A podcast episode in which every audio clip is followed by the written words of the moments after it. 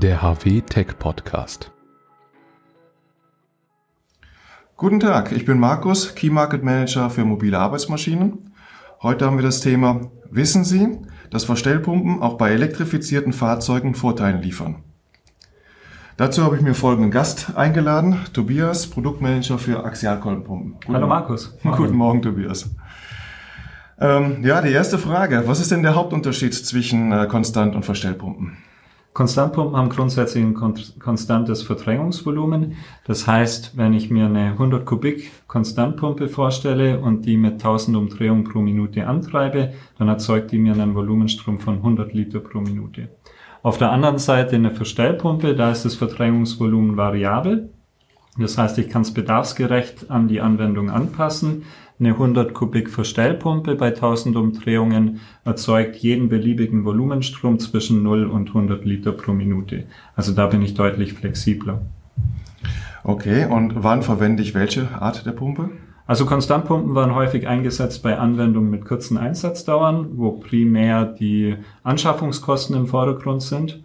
Ähm, wenn du jetzt an einen Kipper denkst, der vielleicht nur zwei oder drei Mal am Tag eingesetzt wird im Extremfall, oder an relativ einfache, kostengünstige Hubarbeitsbühnen, kleine Ladekrane, da trifft man häufig auf Konstantpumpen. Und im Umkehrschluss Verstellpumpen werden eingesetzt bei Anwendungen mit hohen Einsatzdauern, wo weniger stark die Anschaffungskosten, sondern mehr die Energieeffizienz und der Energieverbrauch im Vordergrund stehen. Drehbohrgeräte, Tunnelbohrmaschinen, große Bagger sind hier übliche Anwendungen. Okay, Energieeffizienz ist ja ein Thema, was immer wichtiger wird. Wir haben immer mehr elektrifizierte Arbeitsmaschinen und bisher beim Diesel hat man eigentlich nicht wirklich auf die Effizienz geachtet. Mhm. Ähm, heute kommen immer mehr äh, Bauteile dazu, also die Akkus natürlich, die, die, ja, die ganze äh, elektrische Infrastruktur drumherum. Das kostet Geld, das kostet Platz. Ähm, haben wir Lösungen, die dann für elektrifizierte Maschinen besser geeignet sind? Ja, absolut. Also HW bietet einen Baukasten aus verschiedenen E-Motoren inklusive Frequenzumrichter und dazu passenden Hydraulikpumpen an. Bei kleineren Leistungen ähm, ist es üblicherweise eine Konstantpumpe. Bei größeren Leistungsbedarfen empfehlen wir den Einsatz von Verstellpumpen. Okay, Verstellpumpen, warum? Weil eigentlich habe ich ja die die E-Maschine, die ist ja drehzahlvariabel, also in Verbindung mit einer Konstantpumpe und der drehzahlvariablen E-Maschine habe ich ja eigentlich eine Verstellpumpe. Also warum setze ich da trotzdem eine Verstellpumpe ein? Ja, das ist völlig richtig, Markus. Also der Gedanke ist naheliegend und prinzipiell hast du recht. Äh, mit einem drehzahlvariablen Antrieb kann ich auch mit einer Konstantpumpe einen variablen Volumenstrom erzeugen. Allerdings stößt so ein System relativ schnell an seine Grenzen. Das ist was, was wir bei vielen Kunden in unterschiedlichen Anwendungen gelernt haben. Die meisten Leute ähm, versuchen im ersten Schritt den benötigten Volumenstrom mit einer möglichst kleinen Konstantpumpe zu erzielen. Das heißt, sie arbeiten über die Drehzahl. Hohe Drehzahl bedeutet aber gleichzeitig auch ein großes Geräusch, ein hohes Geräusch. Also so eine Motorpumpeneinheit wird dann relativ laut. Und das ist nicht akzeptiert und nicht gewünscht vom Kunden. Äh, speziell in elektrifizierten mobilen Arbeitsmaschinen, wo der Dieselmotor nicht mehr alles überlagert, ähm, ist das Hydrauliksystem sehr viel äh, wahrnehmbarer und sehr, sehr viel stärker im Vordergrund. Und hier ist es wichtig, ein möglichst leises System auszulegen. Wenn ich also nicht über die Drehzahl arbeiten kann, um auf den Volumenstrom zu kommen, dann muss ich es über das Verdrängungsvolumen machen. Das heißt, ich wähle dann eine sehr große Konstantpumpe aus, brauche im Umkehrschluss aber auch einen großen E-Motor, einen großen Frequenzumrichter und damit wird so ein System relativ schnell teuer, voluminös und, und auch schwer. Und das ist natürlich nicht das, das ideale System dann für so eine Anwendung. Okay, und äh, warum brauche ich eine große E-Maschine? Also große Pumpe ist logisch, um die Fördervolumen rauszubekommen, klar, aber warum die große E-Maschine dann auch? Ja, das Problem ist, in so einem System ist das Antriebsmoment von der E-Maschine der limitierende Faktor.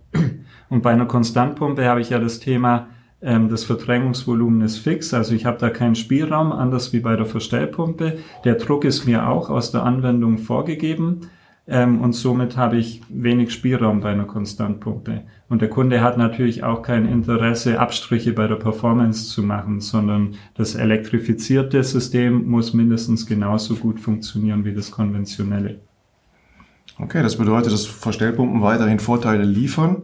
Ähm, ich muss im Endeffekt ähm, ich, bei dem limitierten Drehmoment der E-Maschine natürlich das äh, oder kann kann äh, das Drehmoment durch die Verstellung dann ähm, anpassen. Haben wir dazu ähm, Regler oder was braucht es dazu, dass das funktioniert? Genau. Ähm, grundsätzlich muss man vielleicht noch sagen, äh, das Antriebsdrehmoment, das eine Pumpe ähm, benötigt und, und abnimmt, äh, ist das Produkt aus dem Verdrängungsvolumen und dem Druck. Dadurch, dass ich es äh, bei der Verstellpumpe variieren kann, das Verdrängungsvolumen, bin ich hier sehr viel flexibler, kann das beides, beides spreizen, den Druck und das Verdrängungsvolumen. Und alles, was ich dafür benötige, ist ein einfacher Leistungsregler. Der hält mir das, das Produkt aus Verdrängungsvolumen und Druck immer konstant.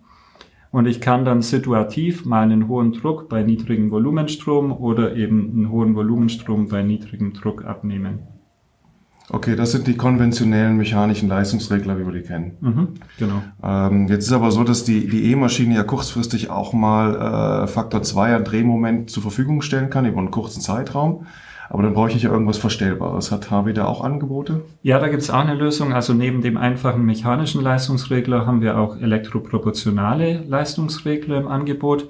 Das heißt, hier kann ich dann wirklich ähm, das Drehmoment, das die Pumpe abnimmt, variieren und somit sowohl das Nennmoment vom E-Motor als auch das Spitzenmoment abbilden.